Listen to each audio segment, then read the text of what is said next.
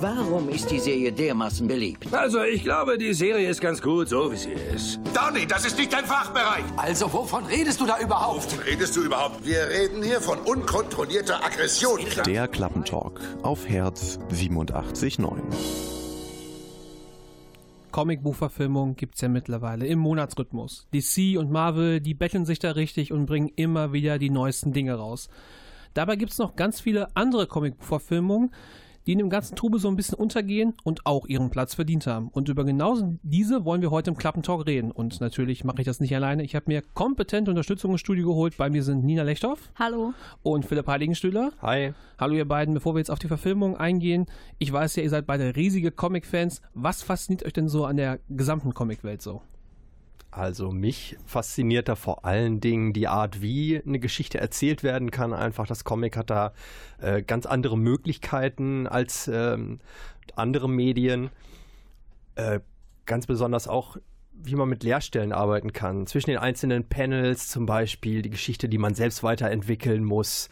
Ähm, es gibt einfach für jedes Genre, für jede, ähm, worauf man Lust hat, gibt es einfach eine, eine Comic-Richtung. Da bin ich ganz fasziniert von. Also ich, bei mir ist es halt ein bisschen so, ich bin ein Filmfan und bin erst sehr spät äh, in diese Comic-Schiene reingeraten, weil es halt eben fast wie Filme, aber nur auf Papier sind. Man hat halt diese ganz krass visuellen Panels, die man halt dann äh, zusätzlich mit, ähm, mit Sprechblasen und mit der Geschichte dann halt erfährt. Und mir gefallen auch, muss ich ganz ehrlich sagen, am besten die Comicbücher bzw. die Graphic Novels, die halt tatsächlich nur mit Bild schaffen, fast die ganze Geschichte zu erzählen, ohne viel Erklärung und ohne viel Dialog. Also ich finde das Visuelle halt total spannend. Also jetzt wissen wir schon mal, was Comics so interessant macht. Wir reden heute beim Klappentalk über Comicbuchverfilmungen, die außerhalb des Superhelden-Genres platziert sind. Durch die Sendung führt euch heute Pierre Bulwitt und wir starten in die Sendung mit Laszlo Bane und Superman.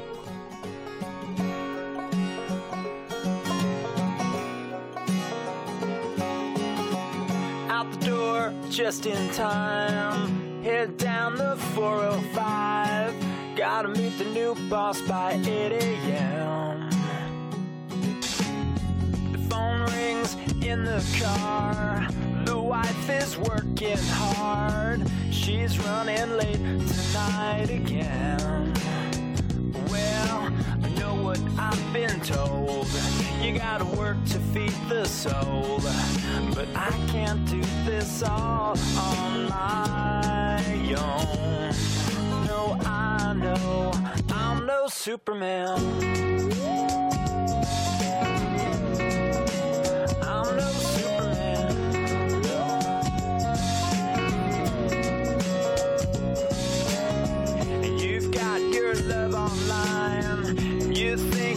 doing fine. But you're just plugged into the wall. And that deck of tarot cards won't get you very far. There ain't no hand to break your fall. Well, I know what I've been told. You gotta know just when to fold. But I can't do this all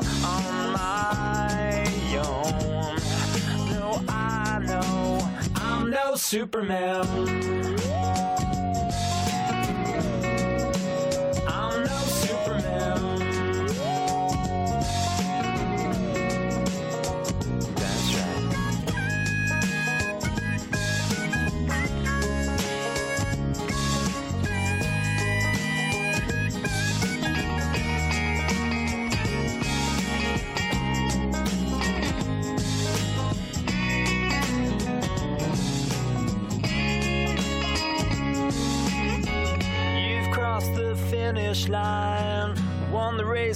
Lost your mind. Was it worth it after all?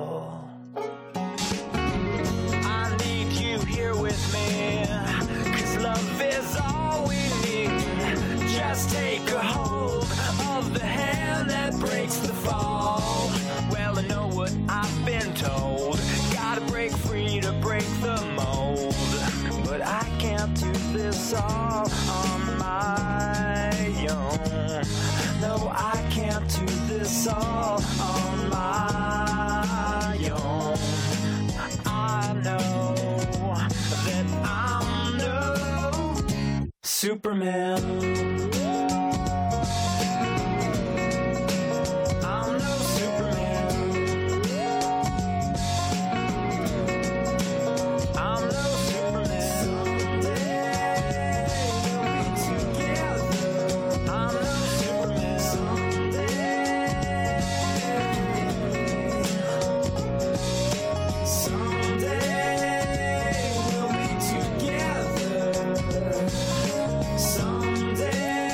Laszlo Bane mit Superman. Wir fanden, der Song passt ganz gut, weil unsere Helden, über die wir heute reden, ja auch alle irgendwie keines Supermans sind.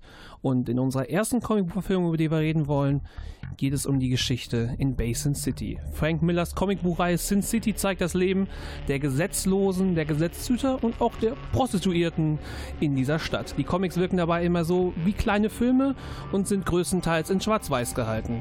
2005 kam dann die erste Adaption in die Kinos, 2014 dann der zweite Teil. Und im ersten Teil sind unter anderem die Darsteller Mickey Rourke, Bruce Willis und Jessica Alba. Meine Frage an euch, wo wir auf den Film eingehen, kennt ihr die Originalcomics von Frank Miller? Ich kenne die Originalcomics auch. Ähm, mein Bruder hat die ganze Reihe, alle 13 Bände. Ähm, hab die auch fast alle gelesen mittlerweile. Ähm, ja, also ich habe da schon einen Vergleich auf jeden Fall. Also ich äh, bin da eher so Frank Miller Batman-Fan, mehr oder weniger. Also ich kenne die Bücher von Frank Miller, die äh, er zu der Batman-Figur geschrieben hat. Ähm, die von Sin City habe ich auch erst halt, nachdem der Film rausgekommen ist, nachdem der zweite Film sogar rausgekommen ist, habe ich mich ein bisschen mehr dafür interessiert und habe die mal durchgeblättert, aber so richtig, richtig krass habe ich die noch nie durchgesuchtet. Hm, Ich frage das nur, weil oft der Eindruck also es wird oft, dass Leute den Eindruck haben bei Sin City, bei den Filmen, dass der Film so wie ein Comic wirkt. Es gibt halt wenig Kamerafahrten, es gibt viele Standoffs und das Ganze wirkt so, als hätte man versucht, einen Comic zu machen. Frank Müller hat ja auch Robert Rodriguez bei, de, bei der Regie unterstützt. Würdet ihr den Eindruck unterstützen, dass es halt wie ein Comic wirkt? Ja, das hat auch Robert Rodriguez sogar selber gesagt. Er wollte keine Adaption machen in dem Sinne. Er wollte halt wirklich eine Übersetzung machen. Also keine Comicbuchverfilmung im Sinne von, ich nehme die Figuren und packe eine andere Geschichte einfach dazu. Er wollte wirklich die Comics von, von Frank Miller einfach zum Leben erwecken, also einfach auf der Leinwand sehen. Deswegen sieht es auch einfach genauso aus wie in den Comics. Ja, und das ist auch wirklich meiner Meinung nach gut gelungen. Also gerade weil Frank Miller auch dabei mitgearbeitet hat. Das sieht man auch wirklich. Also einmal was die Farbgebung angeht in dem Film. Der arbeitet auch sehr viel mit Schwarz-Weiß und dann einzelnen Farbelementen, die dann immer wieder auftauchen in speziellen Szenen.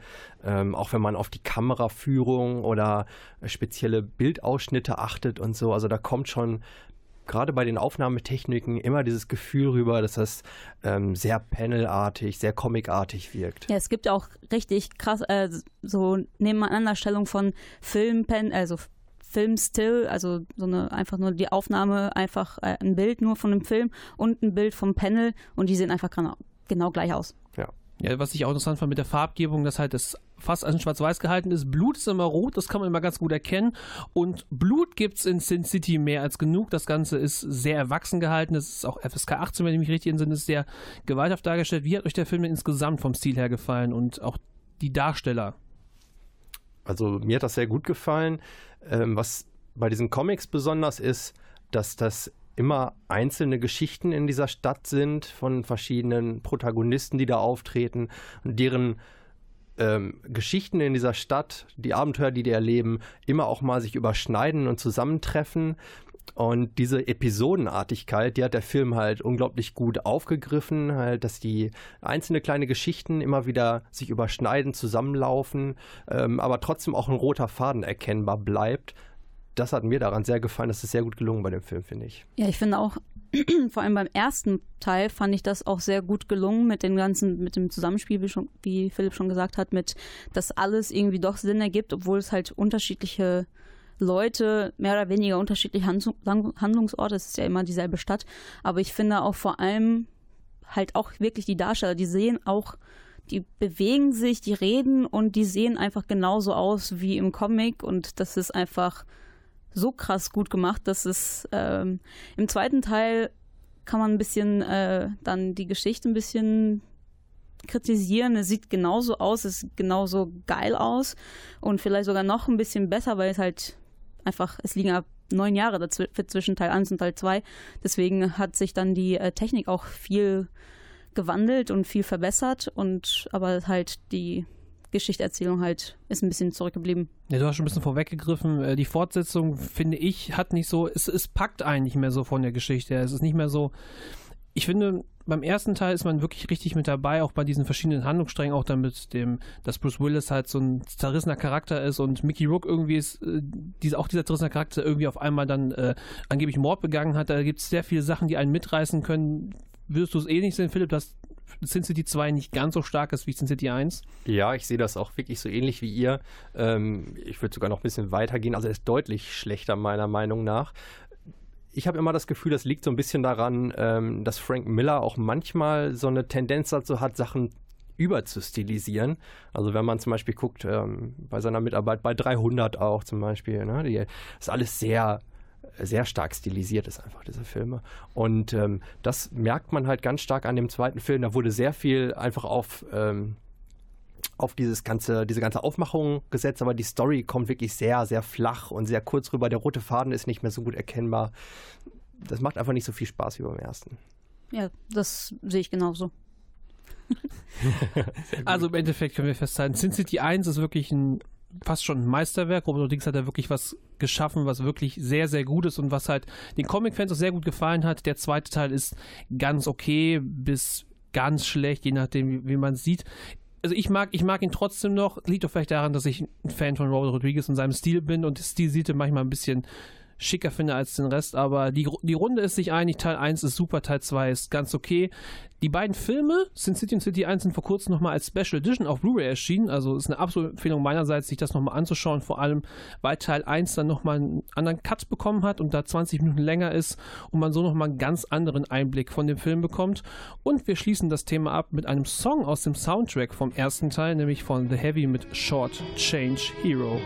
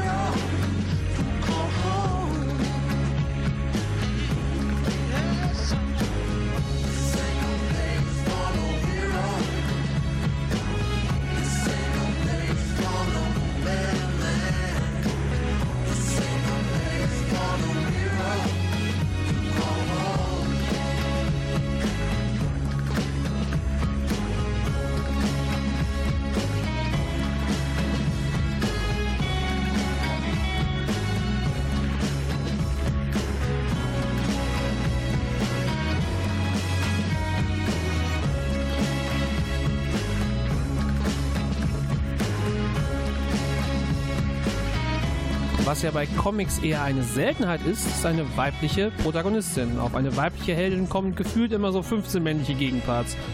In die Graphic Novel The Cold City ist da eine dieser wenigen Ausnahmen. Die Geschichte spielt hier um den Mauerfall herum, Schauplatz ist das damalige Berlin. Hierbei geht es um die Agentin Lorraine Broughton, die nach Berlin geschickt wird, um eine Agentenliste aufzutreiben, bevor diese in die falschen Hände gerät. Das Ganze ist jetzt verfilmt worden und lief unter dem Titel Atomic Blonde in den deutschen Kinos. Lorraine wird dabei von Charlize Theron gespielt. Und meine erste Frage in die Runde. Habt ihr denn schon mal einen Blick in die Graphic Novel geworfen, die als Vorlage für Atomic Blonde gedient hat? Ja, natürlich. Als äh, kurz bevor der Film rauskam, dachte ich mir so, ja, du musst dir die Graphic Novel einfach kaufen. Die ist auch relativ preiswert für eine Graphic Novel. Deswegen habe ich mir die einfach dann gekauft und gelesen und es war eine sehr, sehr schnelle Lektüre. Es war sehr spannend und sehr, sehr interessant. Ja, ich habe auch schon reingeschaut, auf jeden Fall, schon ein bisschen was angelesen. Ähm, Finde es bis jetzt auch spannend. Der Stil ist äh, sehr cool, also auch schwarz-weiß, wie wir es eben schon bei Sin City auch hatten.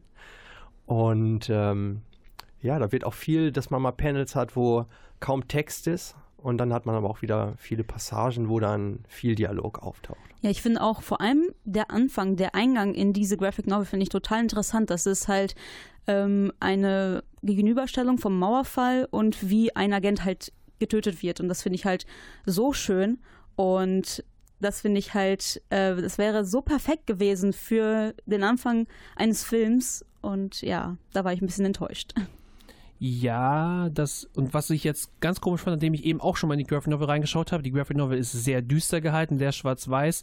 Wenn man sich den Film dagegen anguckt, der ist sehr bunt, sehr farbenfroh und nur manchmal düster. Wie findet ihr die Umsetzung, dass es jetzt von diesem ganz düsteren auf einmal so quietschbunt geworden ist? Also ich finde, das ist wahrscheinlich so, ähm, ja, ein bisschen so auf die Zeit, keine Ahnung, 80er, Ende 80er, Anfang 90er. Vielleicht wollten die halt das noch mehr hervorheben und dann halt so bunt und vielleicht ist es auch ein bisschen so abgeklatscht von, von Suicide Squad. Da war ja auch alles sehr neonhaft. Mhm. Vielleicht haben die da. Was nicht besonders gut war. ich muss auch ganz ehrlich sagen, ich fand es im Film auch nicht so genial.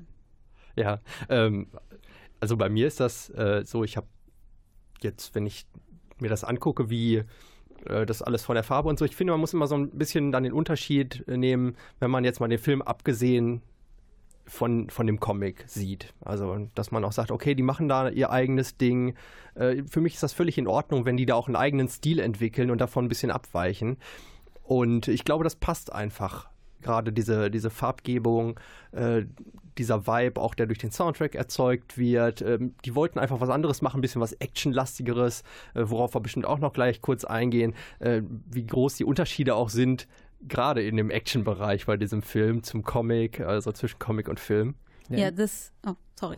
Ja, in der Graphic Novel gibt es ja eher wenig Action. In dem Film ist die Action schon ein, wirklich eine, ein Merkmal, was heraussticht, vor allem wenn man halt mit David Leach einen Regisseur hat, der vor allem für die John Wick-Reihe bekannt ist, in der es ja ordentlich zur Sache geht und wie, wie wertet ihr die Action in dem Film? Wenn ich da an, es gibt eine Szene in einem Treppenhaus, die ja mehrere Minuten lang ist und vermutlich ohne Schnitt auskommt, die in meinen Augen der absolute Wahnsinn ist. Also ich finde die Action unglaublich krass. Die ist einfach sehr, sehr gut. Auch vor allem ähm, auf YouTube findet man auch Videos von dem äh, Stunt man, also vom Stunt-Koordinator, der halt erklärt, wie die das machen und dass Charlize Theron eigentlich fast alles selber gemacht hat, was sie halt selber machen kann. Natürlich aus dem zweiten Stock runterspringen kann sie halt nicht selber machen, aber das fand ich halt auch richtig gut und auch, ähm, ja, also die Action, da kann man sich wirklich äh, wenn die wirklich das tatsächlich wie im Comic gemacht hätten, wie in einer Graphic Novel, dann wäre das halt ziemlich, ja nicht langweilig gewesen. Die Graphic Novel ist halt eher so ein,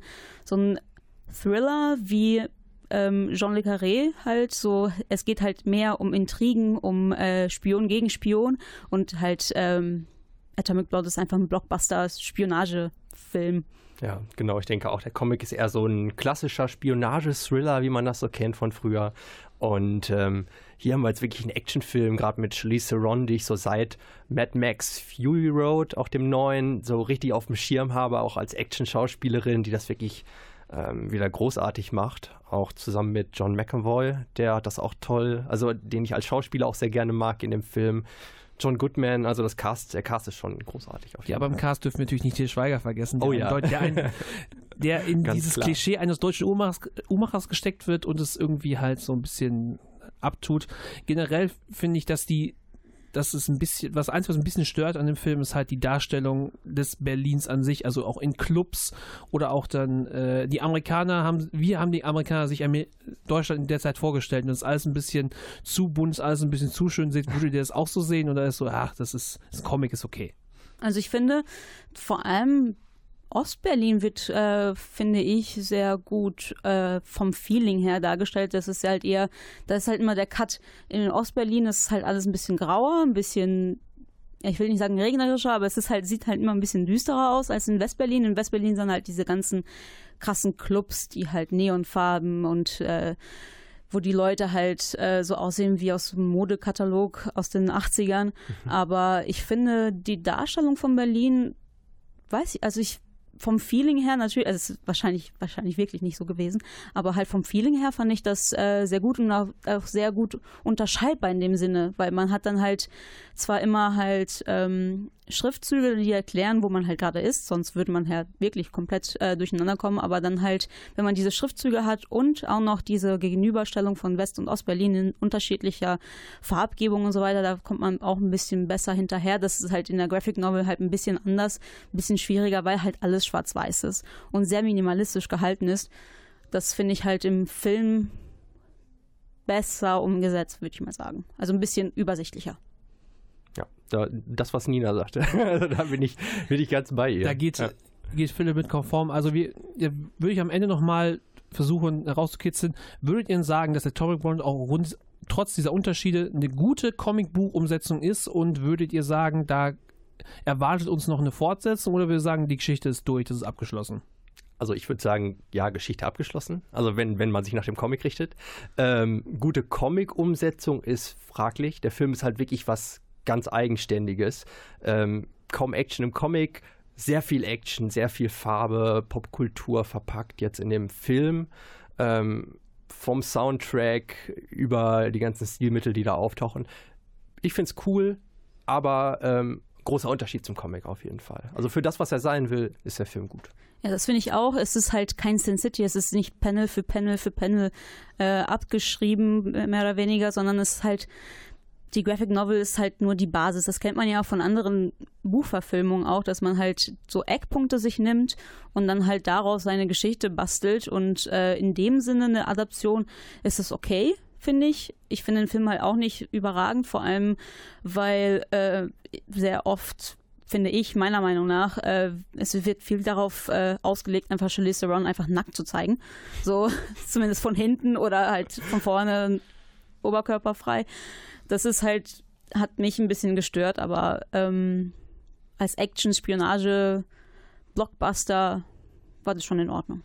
Also wir halten fest, Atomic Blonde ist ein guter Blockbuster, eine gute Comic-Verfilmung. Er orientiert sich eher am Comic und macht es anders, aber Sin City kopiert den Comic nicht so richtig. Was aber auch einer der Höhepunkte des Films ist der Soundtrack, das haben wir eben schon angesprochen. Und aus diesem wollen wir auch noch einen Track hören, nämlich Sweet Dreams von Eurythmics. Sweet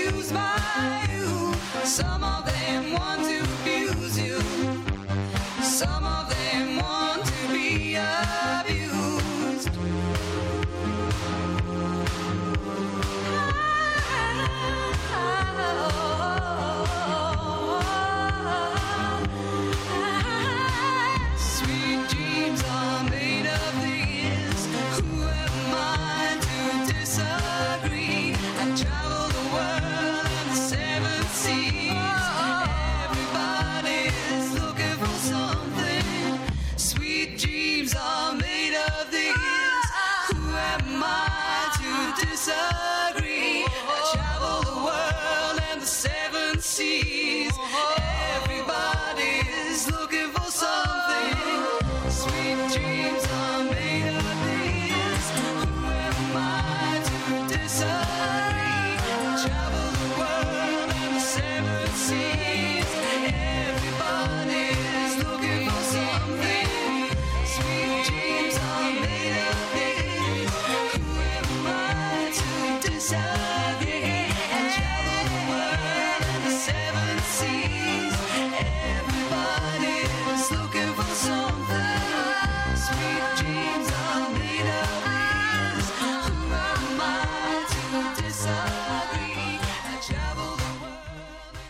16.30 Uhr und wir reden im Klappentalk immer noch über Comicbuchverfilmungen, die mit dem Superhelden-Genre nichts zu tun haben. Genauso auch wie unsere nächste Graphic Novel, die einfach nur den Titel The Secret Service trägt. Klingt so ein bisschen nach James Bond, ist es auch ein bisschen, aber es ist alles noch ein bisschen abgefahrener. In diesem Comic geht es um die um den unabhängigen Nachrichtendienst The Kingsmen, die als Herrenschneider getarnt von London aus Missionen ausführen. Natürlich immer bestens gekleidet, ne? sind ja immer ein Herrenschneider. Und 2014 kam dann die erste Verfilmung in die Kinos. In den Hauptrollen sieht man Colin Firth und Taron Egerton. Regie führt Matthew Vaughn. Und der Film zeichnet sich vor allem durch seine Action und seine spektakuläre Kameraaktion aus. Würde ich mir die erste Frage in die Runde stellen. Wie fandet ihr den ersten Teil von Kingsman als Comicbuchverfilmung? Ähm, man muss auch bedenken, äh, Comic und Film, das ist, glaube ich, die, der von unserer Liste, Sin City, ähm, Atomic Blonde und jetzt Kingsman ist, glaube ich, der die, der, die Comicbuchverfilmung, die am meisten vom Original abweicht. Ähm, ich fand den Film, muss ich ganz ehrlich gestehen, nicht so toll. Also die ganzen Action und sowas fand ich alles okay, aber ich fand, äh, ja, ich fand vor allem die Darstellung der Frau halt nicht so geil. Es, gibt halt wirklich eine Frau und die Prinzessin, die dann halt äh, sich dem am Ende, äh, ich Spoiler gerade an, an dieser Stelle, die am Ende halt dem Typen als Belohnung äh, ein bisschen Fiki-Fiki anbietet. Also, also ich finde. Wir, wir kommen dann nachher noch drauf. Ja, also das ist halt, hat für mich den Film ein bisschen kaputt. Nee, es gibt auch noch Gazelle. Die, die war cool. Die war unglaublich geil. Aber halt insgesamt halt was für mich, vielleicht wenn ich es früher geguckt hätte, fände ich den geiler, aber so, nee, war nichts für mich. Also ich, ich mochte den äh, Comic halt sehr gerne schon, weil ich ein großer Fan von dem Autor bin. Das ist Mark Millar. Äh, der hat zum Beispiel äh, Kick-Ass auch gemacht oder Wanted, also auch schon Comics, die verfilmt wurden auch. Kick-Ass sogar von demselben Regisseur, auch von dem Vaughn. Äh, ich finde es ganz cool umgesetzt, aber ich bin da auch ähm, bei Nina auf jeden Fall. So teilweise äh, mit, mit Rollenzuschreibungen, klar, ein bisschen schwierig. Dann hat man aber Gesell zum Beispiel, gibt es im Comic auch, also den gibt es im Comic auch. Im Comic ist das nämlich ein Typ ohne Klingenbeine, auch ein kleiner Spoiler. Ähm, also da haben sie nochmal eine starke Frauenfigur dafür wieder reingepackt in den Film, das sehr gut funktioniert hat, fand ich. Also mir hat auf jeden Fall Spaß gemacht im Allgemeinen. Und man darf nicht vergessen, Exi verliert ja diese Ausscheidung bei den Kingsmen gegen eine Frau. Ja, aber das ist halt die einzige Frau, Ja, die ein- eigentlich ein- zählt Die in dem Film. einz- das würde ich, würde ich unterschreiben. Aber viele werfen ja auch der Comicserie vor allem vor, zu nah an James Bond zu sein, dass es zu ähnlich ist. Wie seht ihr das? Ist es zu ähnlich? Also ich finde, da gibt es eine klare Linie, weil James Bond ist nicht so actionreich, nicht so cool, er ist mehr der Gentleman und bei Kingsman geht es schon ein bisschen rund, ein bisschen mehr rund. Also wenn man wirklich die Comic-Vorlage jetzt nimmt, da ist es auch echt der MI6 und nicht die Kingsman. Ähm, also da sind wir schon mal wirklich ähnlich im gleichen Metier, die, der gleiche Arbeitgeber ist da. Ähm, wie du schon sagst, die Action ist wirklich extrem im Comic. Also die da sind Act- Action-Szenen drin, wo ich schon dachte, Mann, wenn man die noch in den Film gepackt hätte, das wäre noch ein bisschen knalliger und noch extremer geworden sogar. Ähm, wie du sagst, das ist schon ein bisschen mehr äh, edgy im Allgemeinen. Die Stories, die da erzählt werden oder auch die, ähm, die, die, was der Bösewicht erreichen will und so, ist natürlich auch viel abgedrehter als was irgendein Bösewicht bei James Bond will. Es ist eigentlich eine überzeichnete Figurenzeichnung von James Bond, was man halt, äh, ja, was man so kennt, aber so die, diese Gadgets, diese ganzen Sachen, die sie haben, so diese ganzen, ähm, ja, diese ganzen, ja, die, der Schirm, der halt auf einmal irgendwie irgendwen schie äh, abschießt und so weiter, das ist alles, ähm, aber nicht im Comic, so wie ich das äh, in meiner Recherche rausgefunden habe. Es ist halt alles wirklich eine Erfindung vom, vom Film. Also es ist halt wirklich, der Film ist halt wirklich James Bond auf 100, sozusagen. Auf, auf sehr 100. Er hat gerade schon über die Charaktere gesprochen. Ich finde, dass die im Film für mich auch eine große Rolle spielen. Ich finde Samuel. Jackson als Antagonisten unfassbar gut, aber Samuel. Jackson hat auch Samuel. Jackson. Da müssen wir nicht, das können wir auch so abstempeln. Wen ich richtig gut finde, ist Colin Firth, der bei mir im Kopf eher so als Charakterdarsteller abgestempelt ist und sehr ernste Rollen gespielt hat. Und ich sag mal, in der Szene des Filmes, Spoiler, in der Kirchenszene halt, na in kürzester Zeit einige Leute tötet. Wie seht ihr ihn in dieser neuen Rolle? Wie findet ihr Colin Firth als ich überlege gerade, wie die Figur heißt. Ich, ich komme gerade nicht drauf. Egal. Hart. Hart. Harry Hart, Harry Hart, ja, Genau. als Harry Hart, genau. Ähm, ja, nur als Charakterdarsteller kenne ich den gar nicht. Der hat zum Beispiel bei Bridget Jones mitgespielt. da kann man ja nicht nur Charakterdarsteller sein, wenn man sowas äh, mitmacht. Ich nicht, dass ich auf Bridget Jones jetzt einhacke. Ich habe den gesehen. Ich fand den super damals.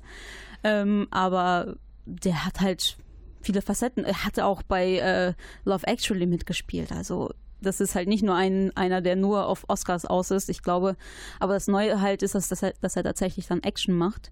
Ähm, ich finde den gut. Also das ist halt so der British Gentleman, auch in dem Film. Also deswegen passt es auch. Es ist gar nicht so befremdlich, ihn in dieser Rolle zu sehen.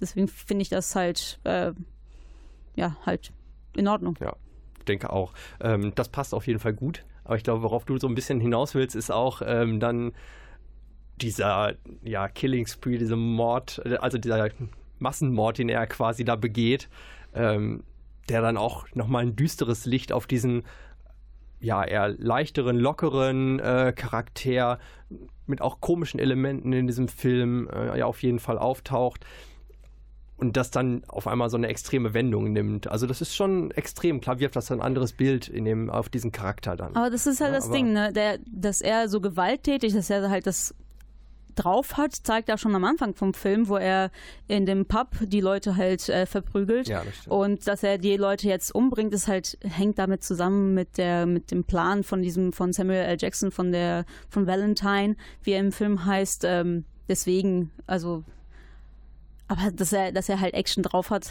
zeigt er halt schon am Anfang des Films, finde ich.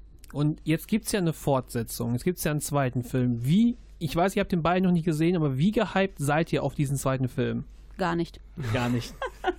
Ja, ich habe den ersten Teil halt schon nicht so gerne gesehen. Ich habe äh, mal zu Hause, als der mal vielleicht im Fernsehen lief, glaube ich, oder den habe ich mal ausgeliehen. Und ja, es hat mich halt nicht umgehauen. Deswegen, ähm, als gesagt wurde, dass ein zweiter Teil kommt, dachte ich mir so, pff, egal.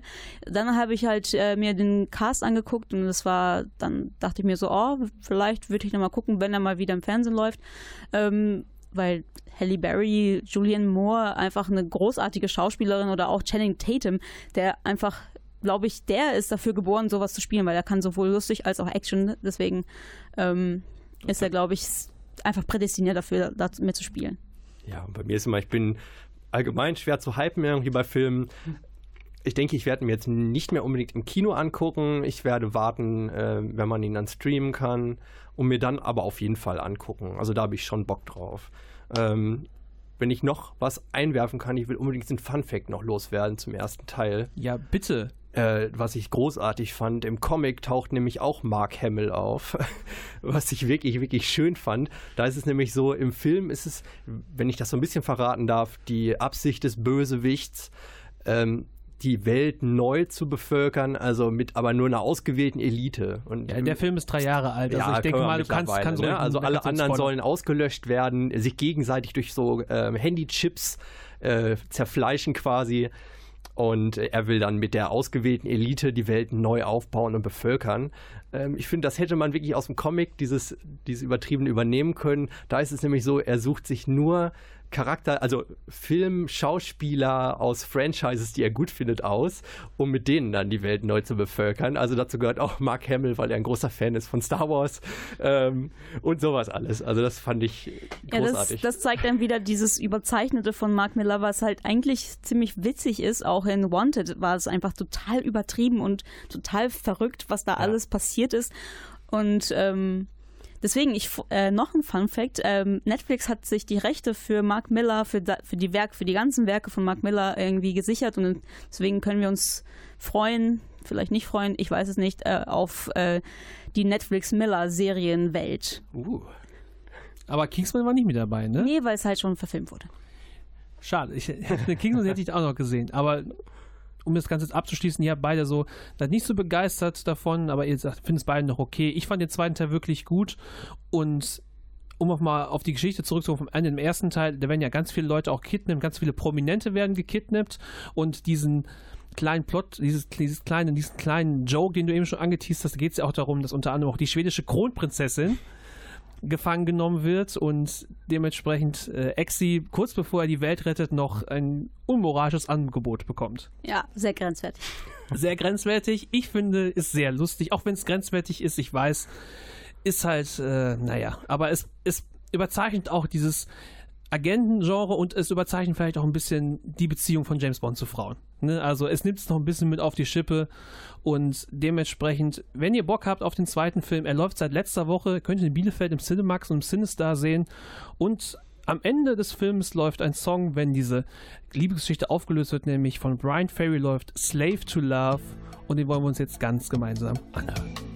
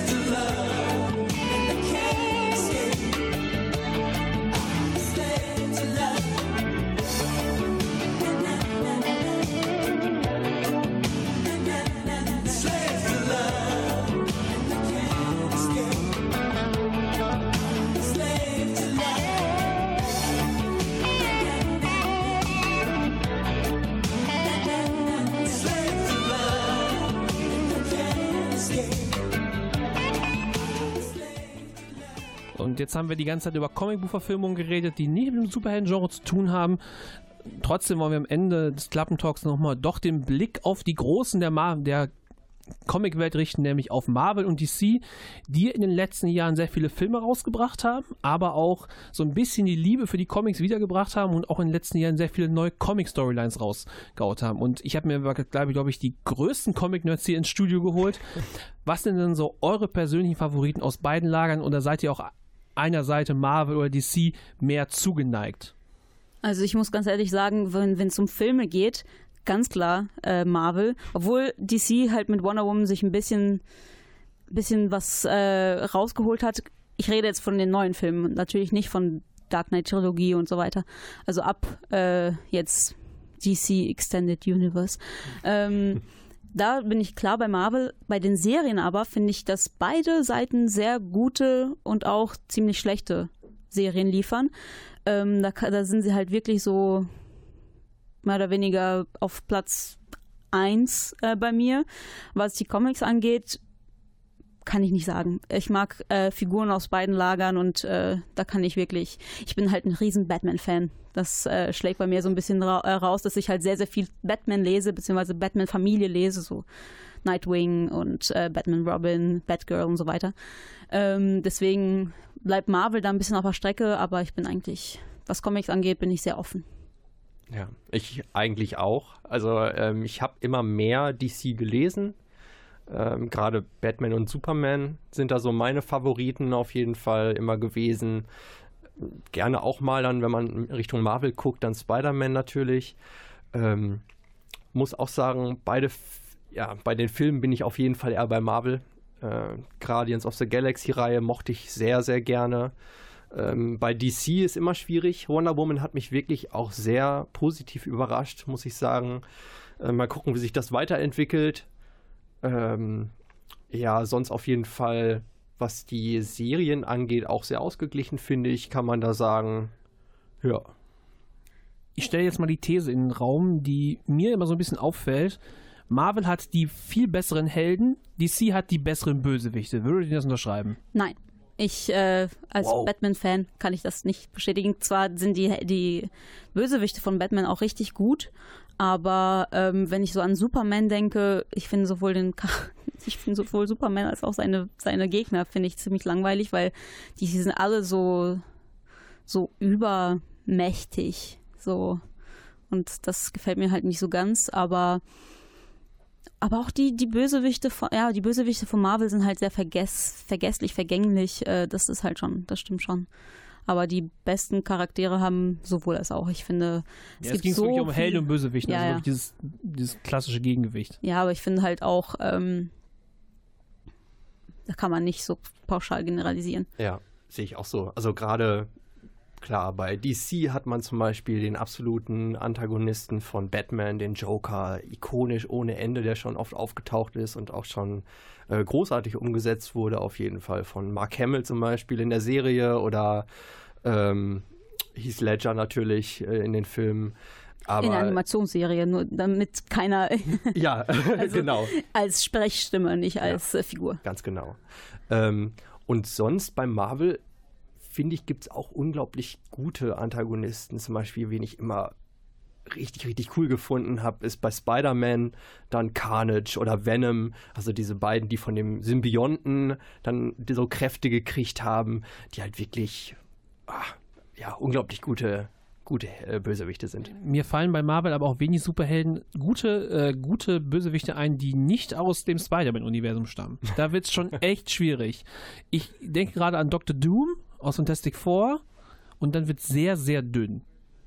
Ja, weil man halt äh, die nicht aus den Comics kennt, sondern halt wirklich mehr, da hat man mehr im Kopf die Verfilmungen und da sind halt wirklich alle, Red Skull ist halt äh, im ersten Teil von Captain America und dann weg. Und dann ist halt der nächste und dann ist er weg. Und dann ist der nächste und dann ist er weg. Das ist halt das Problem bei den Verfilmungen. Das ist halt auch eine eines der größten Probleme dieser, dieser ganzen ähm, Extended Universe Geschichten, dass man halt ähm, es nicht wirklich schafft, einen Bösewicht da, ähm, zu etablieren. Das, der einzige Bösewicht, der sich etabliert hat, ist Thanos. Und der ist halt kein richtiger Bösewicht in dem Mhm. Sinne, dass er halt im Vordergrund ist. Es sind halt immer so Minions oder halt äh, vergessliche Bösewichte wie halt Red Skull. Und ja, aber halt, ähm, da muss man halt auch sagen, Hydra ist einfach richtig gut. Also als, Das als ist das Einzige, was so, was so wirklich übergreifend, auch über, Genau. über verschiedene Serien auch übergreifend Genau. ist. Ja, und das ist halt, das ist halt das Problem. Es ist, halt- sind halt nicht die Bösewichte allgemein, es sind halt die Bösewichte in den Verfilmungen. Genau, die werden halt wirklich oft, hat man das Gefühl, so ein bisschen verschleudert. Ähm, auch beim Spider-Man-Franchise, gerade wenn man da guckt, mal ähm, Elektro oder äh, Rhino, der da am Ende noch aufgetaucht ist, wirklich in dieser unglaublich schlechten Rüstung. Oder einfach. Teil 3 von der, von der ersten Trilogie. Das sind einfach vier, fünf, sechs, sieben unterschiedliche Bösewichte, die einfach einer nach dem anderen irgendwie kommen sie und dann werden sie abgefrühstückt. Ganz genau, da will man einfach zu viel auf einmal dann etablieren und ähm, keiner kriegt eigentlich so einen richtigen festen Platz oder äh, man kann auch nicht richtig die Beweggründe der Charaktere dann nachvollziehen. Ne? Sobald du kein, keine Motivation in den Bösewichten erkennst, äh, wird es halt schwierig, das irgendwie nachzuvollziehen und das auch anzuerkennen an dem Film. Apropos zu viel etablieren. DC hat ja in, mein, äh, DC hat in meinen Augen die Superheldengeschichte nochmal richtig ins Rollen gebracht, nochmal richtig stark etabliert mit der Dark Knight Trilogie. Und hat es dann aber verpasst, so eine, sich so ein Universum wie Marvel aufzubauen und versucht das jetzt alles irgendwie so hintenrum noch schnell aufzubauen. Ich möchte schon nicht über, schon wieder über Suicide Squad lästern, aber da merkt man halt, wie man halt versucht, in 90 Minuten, in 120 Minuten Film fünf Jahre Rückstand auf Marvel aufzuholen. Und ich finde halt, seht ihr DC noch hinten dran, vor allem beim, DC, beim Extended Universe? Ja klar, also ich finde, die haben den Anschluss verpasst tatsächlich ähm, und dann sich dann das als Ziel gesetzt, wo, wobei sie das hätt, gar nicht hätten machen müssen. Die, die rudern jetzt auch ein bisschen zurück. Zum Beispiel wird es einen Joker-Film geben, der halt nichts mit dem Extended Universe zu tun hat, von Martin Scorsese. Es wird einen, ähm, einen Batman-Film geben, der wahrscheinlich auch nicht wirklich, oder Bat Batgirl wird auch geben, der, der halt nicht in dem Extended Universe spielt. Weiß man, wer Batgirl spielt? Noch nicht, aber Joss Whedon führt Regie. Also Okay. voraussichtlich. Okay. okay. Also das ist halt, die rudern jetzt ein bisschen wieder zurück. Vielleicht haben sie es eingesehen, dass es ein bisschen zu too much Extended Universe zu, zurzeit vorhanden ist mit Marvel über Serien Ja. und Filme. Ähm, DC hat auch seine eigene Extended Universe Geschichte im Fernsehen mit den ganzen ähm, Arrow, Flash, Supergirl, die hören auch alle zusammen. Und da haben wir halt ein bisschen den Anschluss verpasst im Film. Und ich finde ich es aber auch gut, wenn die einfach sagen, egal, wir, wir machen was anderes. Ja, ähm, jetzt wenn man auch, uns erwartet ja der Justice League-Film dann auch. Und ähm, ja, da sehe ich auch schon Schwierigkeiten auf jeden Fall, die dann wieder auftauchen, gerade bei dem, worüber wir gesprochen haben.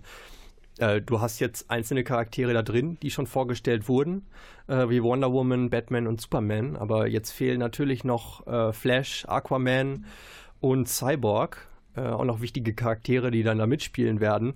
Und die müssen ja auch irgendwie noch eingeführt werden, ähm, vielleicht noch eine kleine Vorgeschichte erzählt werden oder so. Irgendwie müssen die dem Zuschauer ja auch nahegebracht werden. Vor allem, wenn man nicht den Flash aus den Serien genommen hat. Das, Ganz das, genau. das, das, wäre so Ja. einfach gewesen. Ganz Ja, genau. aber das ist, ich kann die schon ein bisschen verstehen, weil die dann halt äh, mehr Geschichte, es gibt ja die Anekdote, dass äh, bei, bei Kevin Feige, der Oberboss von dem Marvel Cinematic Universe, es gibt glaube ich, eine ganze Wand voller Eckpunkte und äh, Continuity-Geschichten und so. Alles halt minutiös halt geplant und äh, auch im Blick behalten. Das, das ist halt so das Schwierige, wenn du halt so viel zusammenbringst. Deswegen finde ich das auch gar keine. Ich finde den Flash von der Serie auch super toll und der verkörpert für mich Flash richtig gut, aber ich kann verstehen, warum die ihn einfach nicht genommen, den, genommen haben, weil sie halt das einfach ein bisschen einfacher gestalten wollen. Ja, das stimmt natürlich. Und gerade wenn man auch äh, so Comic-Universen verfolgt, auch schon längere Zeit DC oder Marvel und so, man kennt das ja auch mit verschiedenen Universen, die dann da auftauchen. Äh, Parallele Realitäten. Parallele Realitäten und Planeten und so. Ja, so langsam finden wir das auch schon fast wieder, ne? Ja, und das ist halt, äh, was in Comics vielleicht ein bisschen klappt, weil die auch immer wieder rebooten und rebooten und rebooten und einfach immer wieder von vorne anfangen. Das geht dann in Comic-Format, aber im Filmformat, da hast du halt, äh, irgendwann hast du einfach zu viel. Ja. Und ich bin jetzt auch mal wirklich gespannt, wie sich das ähm, bei DC auch noch verwickel, äh, entwickelt, im Gegensatz zu Marvel, die ja eher so einen leichteren Ton angeschlagen haben, gerade bei ihren Franchises, wo das alles ein bisschen lockerer auch mal mit äh, Comedic Elements dann rüberkommt, wo es ein bisschen entspannter und witziger ist. Wie wird das bei DC sich wohl weiterentwickeln? Weil Ja. die hatten erst so ein, mit The Dark Knight, also mit dieser Reihe, ja ein sehr düsteres, düstere Elemente.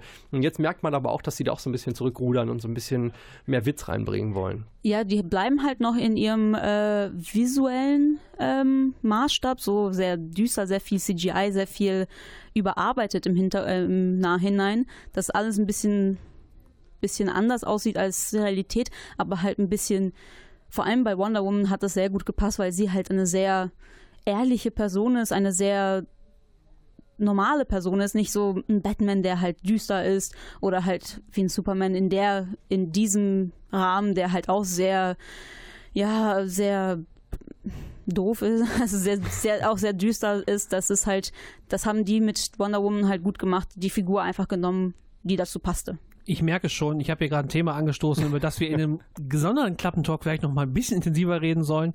Das war's denn mit unserem Klappentalk zu Comicbuchverfilmungen, die eigentlich nicht mit dem Superhelden-Genre zu tun haben, auch wenn wir am Ende jetzt noch mal den Blick drauf gerichtet haben. Es bleibt einfach nicht aus, weil uns dieses Jahr noch zwei große Filme erwarten mit Thor und mit äh, Justice League. Deswegen machen wir an dieser Stelle Schluss. Ich bedanke mich bei meinen Diskutanten Nina Lechthoff und Philipp Heiligenstühler, dass ihr dabei wart. War mir eine Freude. Mir auch. Darüber redet man immer gerne. Ja. Und dann sagen wir noch großen Dank an Britta Dostert für die redaktionelle Betreuung. Durch die Sendung führte heute Pierre Wohlwitt. Ich wünsche euch noch einen schönen Restmittwoch und bin für heute raus und habe noch einen kleinen Song für euch, nämlich Wonder Woman von Leaf. Sometimes I feel like Wonder Kicking as a racing thunder, burning all my fuels, fighting crime.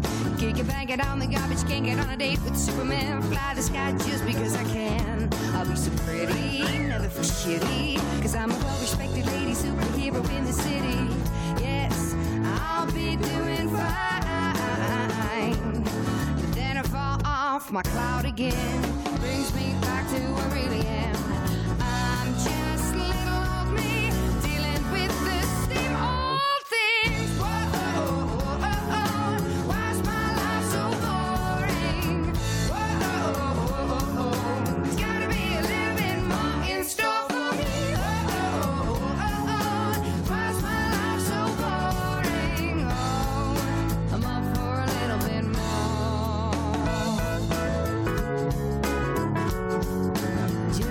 Something. Now why can I be just an ordinary girl? Bread and cheese for breakfast every day. Show my cookie skills off cause I'm in love with my oven glove. Give me something to off. I'm going crazy, never lazy. Our life is wonderful. With coffee, two sugars, and the bold and the beautiful. I'm still single, but I feel ditched. I can't believe Rich really married that bitch. And